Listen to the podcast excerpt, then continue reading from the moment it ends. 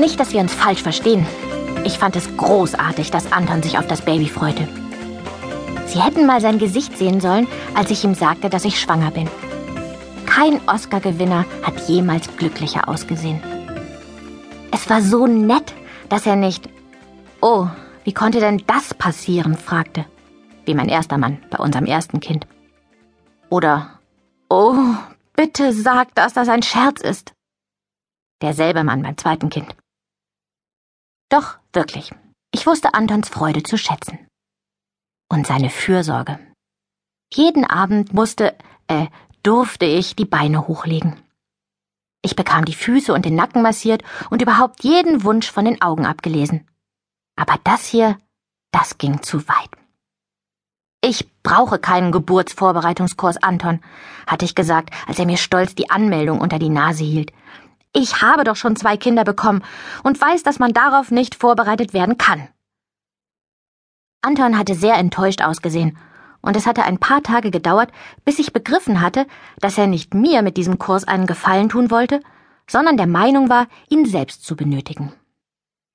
Offenbar hatte ihn seine Ex-Frau von den Vorbereitungen für die Geburten seiner Töchter völlig ausgeschlossen. Beides waren Kaiserschnitte unter Vollnarkose gewesen. Und Anton hatte nicht mal die Nabelschnur durchschneiden dürfen. Dieses Mal möchte ich alles richtig machen sagte er. Ich versicherte ihm, dass es völlig ausreichen würde, wenn er bei der Geburt dabei sei, meine Hand hielte und ab und zu vielleicht lobte, wie tapfer ich doch sei. Alles andere, sagte ich, sei vollkommen überflüssig. Aber Anton zeigte sich uneinsichtig. Er wollte partout das volle Programm. Im Kreis sitzen und über seine Gefühle sprechen, die Vor- und Nachteile von ätherischen Ölen und Duftlampen während des Geburtsprozesses erörtern, einen Baum umarmen, Händchen haltend den Film über sanfte Geburt anschauen, dessen Soundtrack auch aus dem Film Kettensägen Massaker Teil 3 stammen könnte, und, ganz wichtig, gemeinsam hecheln. Nichts, was ich sagte, konnte ihn davon abbringen. Da es leider noch keine Geburtsvorbereitungskurse nur für Männer gab, eine echte Marktlücke übrigens, hatte ich schließlich meine Abneigung überwunden und war mitgekommen, ihm zuliebe. Und das bereute ich jetzt schon. Massieren Sie vorsichtig vom Steißbein aufwärts. Versuchen Sie dabei instinktiv zu spüren, wie viel Druck Ihrer Partnerin angenehm ist. Die Hebamme hatte eine sanfte, beinahe hypnotische Stimme und dazu kam diese monotone Entspannungsmusik vom Band. Ich musste aufpassen, dass ich nicht einschlief.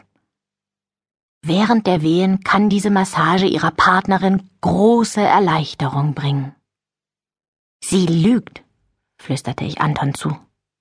Während der Wehen kann einem nichts und niemand Erleichterung bringen, außer einer PDA. Scht, zischte Anton und massierte mit Hingabe, instinktiv mit genau dem richtigen Druck.